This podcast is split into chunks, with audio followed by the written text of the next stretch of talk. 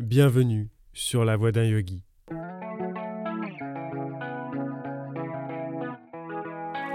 Je m'appelle Benjamin, pratiquant depuis de nombreuses années et professeur de yoga en devenir. Avec ce podcast, je souhaite explorer avec vous cette mystérieuse voie du yoga. Spiritualité, philosophie, histoire et pratique posturale nous attendent sur le chemin. Alors, en route?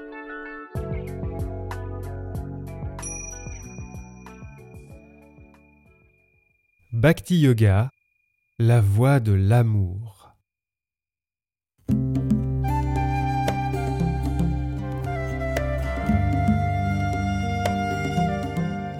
Les meilleurs des yogins sont pour moi ceux qui, toujours unifiés, l'esprit absorbé en moi, m'honorent, plein d'une foi inébranlable. Bhagavad Gita, chant 12, verset 2.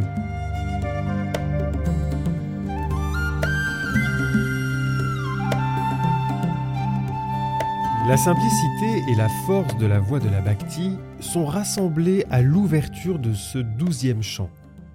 Après avoir promulgué l'enseignement du karma yoga et du jnana yoga, Krishna ouvre les portes du cœur d'Arjuna. Selon sa nature, l'humain se tournera vers la voie qui lui correspond. Le karma yoga résonne avec les personnes dotées d'une volonté de faire. Le jnana yoga s'adresse aux intellectuels. Enfin, le bhakti yoga accueille les émotionnels. Suivre un de ces yogas ne signifie pas développer sa volonté, ses connaissances ou sa sensibilité. Les yogins cheminent vers la purification et la transformation de ces trois principes. Ils laissent derrière eux toute satisfaction personnelle. Rappelons-nous le niyama shaocha, la pureté de l'être. Le bhakti yoga affirme ses couleurs religieuses. La racine sanscrite bhaj évoque les notions de partage et d'échange. Bhakti va s'apparenter à la dévotion. N'y voyons pas un synonyme d'aliénation. Bhakti Yoga nous parle surtout d'amour. Un amour si vaste et si infini que nulle autre forme d'amour ne peut égaler. C'est une relation de cœur à cœur, comme l'écrit si bien Gisèle Siguier-Sonnet. Un échange perpétuel entre le bhakta et l'objet de son amour. Imaginer cet amour à sens unique serait une terrible erreur de compréhension. Pour Vivekananda, Bhakti Yoga est une recherche qui commence, continue et s'achève dans l'amour. La Bhagavad Gita a donné ses lettres de noblesse au Bhakti Yoga, extrêmement populaire en Inde. Là où les Occidentaux cherchent l'épanouissement dans une discipline spirituelle déconnectée de toute religion, les Indiens n'éprouvent aucune peine à associer les deux. Et plus nous avançons sur le chemin du yoga, plus il nous devient ardu de poser une définition sur ce substantif, yoga, tant celui-ci brille de mille couleurs. J'évoquais au début la simplicité. Tout ce que l'on demande au Bhakta, c'est d'aimer l'objet de son amour. Cet objet revêt une nature divine, sainte, voire humaine. À l'image de toute discipline spirituelle, la voie de la bhakti est soumise à des codes, le yogin s'engage à respecter. Cet épisode consacré à la bhakti se déploiera sur deux parties. Dans la première, je m'attarderai sur ce qu'est le bhakti yoga, son fonctionnement et ses méthodes, et sur les différents visages de la dévotion. La seconde abordera la jouissance des sens et l'amour humain, ainsi que la relation maître-élève et le lien entre karma et bhakti yoga nous verrons que les notions de sacrifice et d'actes désintéressés sont toujours présentes. Elles occupent une place capitale dans le bhakti yoga. N'oublions pas une chose toutefois. Le bhakti yoga, c'est avant tout une histoire de cœur. Nous ne posons des mots que sur la surface.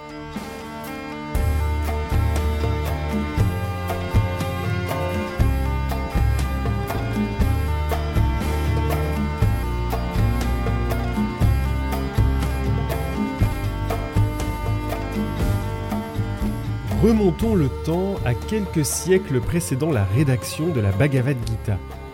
Les premières apparitions du mot yoga surgissent dans les Upanishads védiques. Aucune ne mentionne de nom de posture ou de technique de contrôle de souffle. Le yoga s'apparente à un état. La Kata Upanishad, figurant parmi les plus anciennes, nous dit Quand se tiennent au repos les cinq modes de connaissance avec la pensée, et que la raison ne bouge plus, c'est ce qu'on nomme la voie suprême. On la comprend sous le nom de yoga, cette ferme emprise d'essence. Ces mots nous rappellent Pratyahara, le retrait d'essence, cinquième membre du yoga de Patanjali. De cette maîtrise d'essence débutent les exercices de concentration, dharana, afin d'accéder à l'état méditatif, dhyana. Le bhakti yoga va utiliser l'amour comme moteur de la concentration. D'après Tara Michael, l'esprit a besoin d'être captivé, intéressé ou amoureux. Cette dévotion se transforme alors en méditation. Shri Mahesh nous propose un bel éclairage sur la source de la bhakti. Cette dernière réside dans nos faiblesses. Si l'homme était si fort pour affronter les épreuves de la vie, il ne se tournerait pas vers Dieu ou toute autre divinité écrit-il dans son livre Yoga et symbolisme. Si le Bhakti Yoga est populaire en Inde, c'est parce qu'il est destiné à tout le monde, sans discrimination. Narada, personnage récurrent dans l'hindouisme représentant l'archétype des sages voyants ou messagers des dieux, a codifié cette voie dans les Bhakti Sutras. Les 72e et 73e sutras nous disent que, je cite, Parmi les Bhaktas, il n'y a pas de distinction fondée sur la naissance, le savoir, la beauté, la race, la richesse, la profession, et ainsi de suite, parce qu'ils sont tous siens. Le pronom sien faisant référence à Dieu. Vers quoi se porte cette dévotion? L'absolu, connu sous le nom de Brahman. Pour de nombreux textes, il n'y a que lui qui doit être adoré et réalisé. En plongeant dans la caverne du cœur, le yogin se dirige vers le soi, l'atman, à travers lequel s'identifie l'absolu. L'amour intense du bhakta propulse celui-ci vers la réalisation. Brahman possède une triple définition, Satchidananda. Sat pour l'être absolu, Chid pour la conscience absolue, Ananda pour la béatitude absolue. L'expérience finale de la voie de la bhakti est la félicité infinie. En comparaison, les bonheurs terrestres paraissent bien fades. Tout cela semble séduisant. N'allons pas croire qu'il suffit de se dévouer à une divinité pour s'unir à elle d'un claquement de doigts. À l'instar des autres voies du yoga, celle de la bhakti exige une purification, à l'image d'un oignon que l'on épluche. Des obstacles de taille se dressent sur le chemin du bhakta. L'égoïsme et le désir seront les ennemis de sa dévotion. Quant à la luxure, la colère et la cupidité, elles le détourneront de la paix. Durant son voyage spirituel, le Bhakta s'attardera à cultiver l'amour véritable.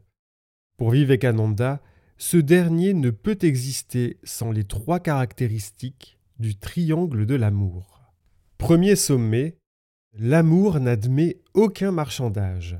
Cela signifie ne rien attendre en retour de son amour, ce qui n'est pas sans rappeler le karma yoga et l'acte désintéressé. Deuxième sommet, l'amour ne connaît pas la crainte.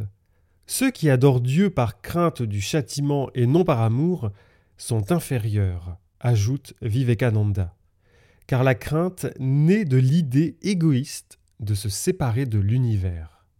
Dernier sommet, et non des moindres, L'amour ne connaît pas de rival. Chacun aura beau prêcher pour sa paroisse, l'idéal reste Dieu, peu importe le nom qu'on lui attribue.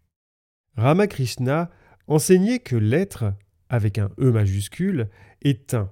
Ses noms et ses formes diffèrent. D'aucuns le nommeront Dieu, Allah, d'autres Vishnu, Shiva, Brahman, etc. Pour le sage, ces querelles entre religieux reflètent l'absurdité de la dispute des aveugles pour examiner un éléphant. Comment? Vous ne connaissez pas cette fable? Eh bien, laissez-moi vous la raconter.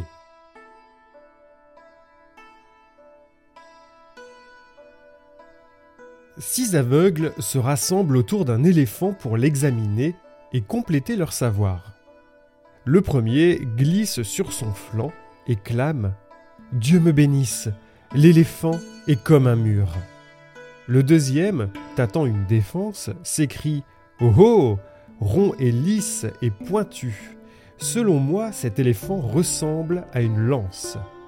Le troisième s'approche de la trompe de l'animal. La caressant de ses mains, il dit Hum, pour moi, l'éléphant est comme un serpent. Bouillant d'impatience, le quatrième se dirige vers un genou de la bête. Il est convaincu d'une ressemblance à un arbre. Le cinquième saisit au hasard une oreille et clame Même pour le plus aveugle des aveugles, cette merveille d'éléphant est semblable à un éventail. Et enfin, le sixième examine la queue de l'éléphant et se persuade qu'il ressemble à une corde. Tous en désaccord, les aveugles ne parviennent pas à trouver un terrain d'entente. C'est alors qu'un sage, passant dans le coin, s'arrête auprès des aveugles. Il leur demande pourquoi tant d'agitation. Nous ne pouvons pas nous mettre d'accord pour dire à quoi ressemble un éléphant, disent-ils.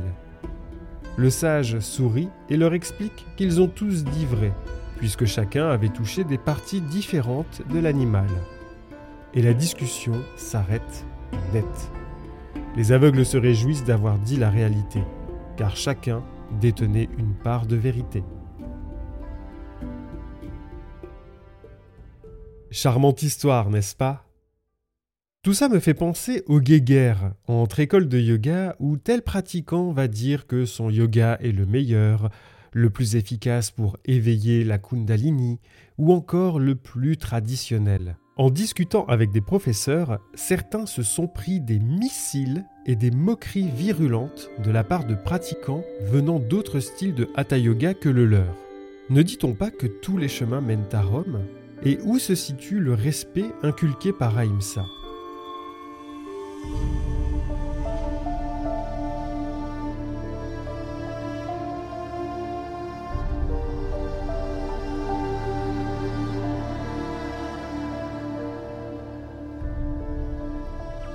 Les personnes qui choisissent la voie de la bhakti vont cheminer vers l'amour suprême, parabhakti. L'âme individuelle perd conscience de son existence et s'unit, s'absorbe en Dieu. Tara Michael réalise une comparaison intéressante entre le bhakti yoga et le samkhya, dont est issu le yoga de Patanjali. Souvent, la libération est vue d'un aspect négatif, on souhaite s'extraire de l'impermanence, de la souffrance et de l'existence conditionnée. Dans le Bhakti Yoga, cette libération est assimilée à l'union au divin. Elle arbore un caractère plus positif. Le Bhakta est propulsé par l'enthousiasme de son amour. Selon Jean Herbert, le Bhakti est par excellence un yoga dualiste. Le Bhakta ne désire nullement se fondre dans la conscience de l'unité, mais jouir intensément de la présence de Dieu. Il ne va donc pas chercher à détruire son égoïsme psychologique, son sens de l'individuation. Il va essayer de transformer son ego. Il ne va pas chercher à écraser en lui tout attachement, il va s'efforcer de transférer ses affections à sa divinité d'élection. Depuis tout à l'heure, vous m'entendez prononcer les noms Dieu et divin pour désigner l'objet de la dévotion. Dans la traduction anglaise des Bhakti Sutras de Chinmayananda, on peut lire le substantif Lord, le Seigneur. Il est difficile de méditer sur l'absolu sans attribut. Le Bhakta aura donc recours à des représentations ou à des symboles. Il choisira dès lors une personne divine ou divinité d'élection Ishtadevata en sanskrit, et il s'y consacrera corps et âme jusqu'au restant de ses jours. On ne change pas de divinité d'une semaine à l'autre, dans l'espoir d'obtenir telle ou telle faveur. Il est encore moins question de swiper à gauche ou swiper à droite et d'avoir sa réserve de divinité dans la zone de chat. Le Bhakti Yoga, ce n'est pas Tinder Yoga. Dans l'épisode consacré à Dharana, la concentration, je vous parlais de Desha, le point de focalisation pour s'exercer à cette concentration. Eh bien, le choix de l'Ishtadevata est tout aussi crucial et sincère que celui du Desha. TKV Desikachar a bien insisté sur cet aspect. Le Desha doit être en phase avec les croyances du pratiquant. Il en va de même pour l'Ishtadevata. Il est tout à fait possible de se dévouer à d'autres formes que la personne divine. De nombreux bhaktas offrent leur amour aux incarnations divines, des avatars de l'absolu constitués de pur sattva. C'est le cas de Rama et de Krishna.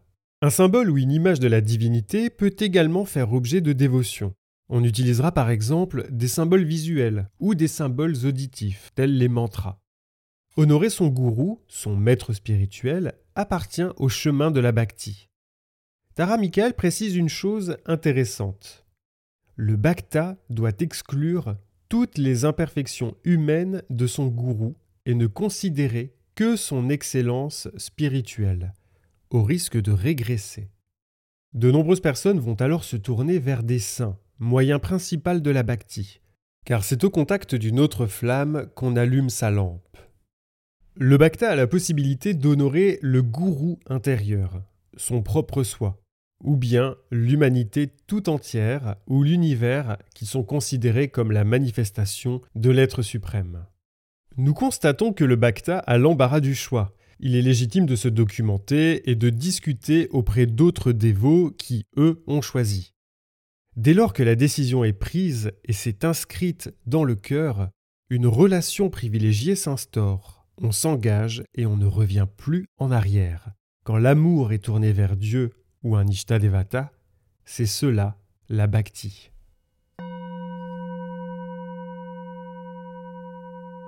Une fois que le Bhakta a élu son Ishtadevata, il ne va pas se tourner les pouces. Telle une fleur qui s'épanouit, il apprend à cultiver l'amour dans le jardin de son cœur. Dans ses commentaires sur les Vedanta Sutras, le mystique et théosophe Ramanuja parle de méthodes et moyens de préparation au Bhakti Yoga. Commençons par le discernement, Viveka. Il diffère quelque peu de celui de Patanjali puisqu'il concerne notre alimentation. Pour Ramanuja, nous construisons notre pensée à partir de ce que nous ingérons. Je ne peux m'empêcher de faire un rapprochement avec l'Ayurveda, qui a classé les aliments selon les trois gunas. Plus nous consommons de la nourriture sattvique, plus nous favorisons le déploiement de sattva en nous. Vient ensuite la maîtrise des passions, vimoha, ou le non-asservissement au désir. Le bhakta ne désire rien d'autre que son ishta devata. Puis nous avons abhyasa, la pratique répétée. Principe qui ne nous est pas inconnu puisqu'il constitue le cœur du yoga de Patanjali. En bhakti yoga, abhyasa consiste à avoir l'esprit toujours dirigé vers Dieu exercice beaucoup plus difficile qu'il n'y paraît. S'ensuit Kriya, faire du bien aux autres. Nous trouvons là plusieurs connexions au karma yoga. Avec Kriya, on cherche à se décentrer, à s'éloigner de l'égoïsme et de l'égocentrisme. Kriya évoque les sacrifices aux dieux, aux écritures, aux ancêtres, aux êtres humains et aux animaux. Enfin, la pureté, nommée ici Kalyana, regroupe cinq préceptes qui ne sont pas sans rappeler ceux de Patanjali. Kalyana englobe la véracité, Satya, la droiture, Arjava, la compassion, Daya, la non-violence, Ahimsa, et la charité, Dana. Pour revenir au guna, un comportement sattvique est recherché en bhakti yoga. Le bhakta s'affranchit des sollicitations égoïstes et de crainte de Dieu. L'amour est tel qu'il le pousse à l'oubli de soi. Le Bhakta n'attend rien en retour ici-bas ni après la mort. Il veut juste être avec Dieu. Plus le Bhakta progressera, plus sa dévotion s'intériorisera. Il se détachera des manifestations religieuses extérieures pour se consacrer à un culte intérieur. Pour y parvenir, il devra d'abord purifier le temple qu'est son corps afin de recevoir le divin. Un religieux rajasique utilisera Dieu comme moyen pour arriver à ses fins et développer un pouvoir personnel. Pire encore, le religieux noyé dans Tamas dépendra des textes sans les comprendre et vivra dans la peur des puissances obscures qu'il utilisera pour nuire autrui. Ramanuja conclut cette présentation en précisant que celui ou celle qui désire devenir un bhakta doit être fort, au risque d'être brisé quand les forces mystérieuses du corps et de l'esprit seront réveillées par la pratique de ces yogas. C'est ainsi que l'on peut commencer à apprendre l'adoration au divin. Il me tenait à cœur d'évoquer cela car j'y trouve un écho à ce que je vous racontais dans l'épisode sur le désert intérieur. Quelle que soit la voie de yoga choisie, arrive le jour où l'on doit faire face à ses limites et à ses propres ténèbres. Et dans l'obscurité la plus épaisse et la plus silencieuse, le Bhakta s'efforce de garder la foi, même s'il lui arrive d'éprouver une grande solitude, nourrie par ses doutes et un sentiment d'abandon.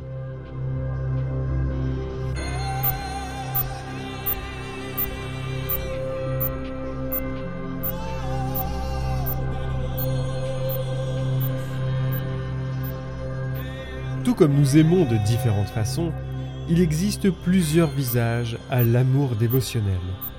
La première nuance se nomme Shanta, amour basé sur la quiétude et la paix.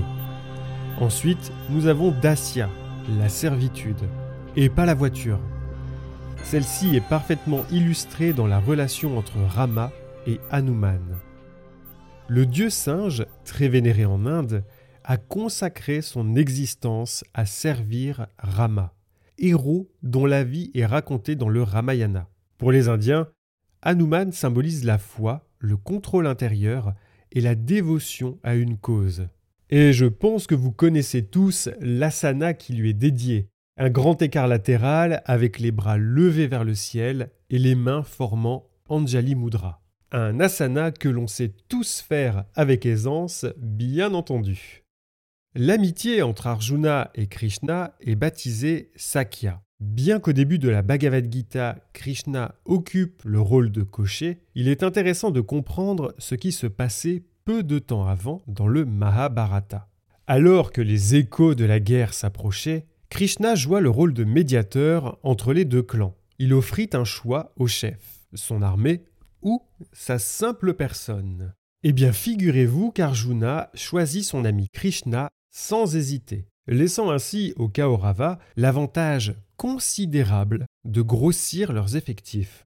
Mais lorsqu'Arjuna baisse les armes sur le champ de bataille, il va décider de prendre refuge en Krishna, son ami, afin de recevoir son enseignement divin. La Vatsalya Bhakti est forgée à partir de la relation parent-enfant. Le Bhakta considère son Ishtadevata comme son propre enfant. De cette image ne va naître aucune peur du divin. Protecteur privilégié, le dévot sert, nourrit et prend soin de Dieu, tel un parent qui se dévoue pour son enfant. Pour finir, Madhurya est une forme d'amour semblable à celle d'une jeune femme pour son amant. Comprenons par là que toutes les âmes sont de nature féminine et que seul Dieu est mâle. Madhurya s'avère être la bhakti la plus élevée selon de nombreux textes. L'amour d'une jeune femme pour son amant possède trois caractéristiques. La pensée du bien-aimé est constante, la jeune femme va chercher à tout prix à retrouver son amant, et enfin, elle va outrepasser les défauts de celui-ci. Tara Michael ajoute que ces traits ne sont pas présents chez la femme mariée. En effet, la passion de l'amante ne connaît ni tranquillité, ni tiédeur. Elle demeure brûlante et dévorante. Je pense que nous sommes nombreux et nombreuses à avoir vécu ce sentiment d'amour passionnel pour quelqu'un d'autre et d'en avoir fait les frais. De ces nuances d'amour découle une pratique définie en neuf points par Narada. Satsang, la compagnie spirituelle positive, Harikata, entendre et lire des propos sur Dieu, Shraddha, la foi, Ishvara Bhajana, chanter les louanges de Dieu, Mantra Japa, la répétition du nom de Dieu, Shamadana, le retrait des sens, Shantoka Adar, honorer les personnes qui ont dédié leur vie à Dieu, Santosha, le contentement, et pour finir, Ishvara Pranidhana, l'abandon au Seigneur. Nous voici arrivés au terme de cette première partie. Dans la seconde, je m'attarderai sur des thématiques qui ont marqué mes recherches. Nous commencerons par l'enseignement de Vivekananda sur la jouissance des sens et sur la relation maître-élève, nécessaire en yoga et surtout dans le bhakti yoga. Après cela, nous discuterons du lien entre karma et bhakti yoga, qui ne vous a peut-être pas échappé. Merci d'avoir pris le temps de m'écouter. Si vous souhaitez soutenir le podcast, le bouche à oreille reste le meilleur moyen. Une page Tipeee est également disponible pour un soutien plus concret. Le lien se trouve en description de cet épisode et sur les réseaux sociaux. Vous pouvez laisser 5 étoiles en commentaire sur Apple Podcast, cela aide beaucoup pour le référencement. Et pour se parler, ça se passe sur les réseaux et par email. C'est ensemble que nous explorons les voies du yoga. Namasté.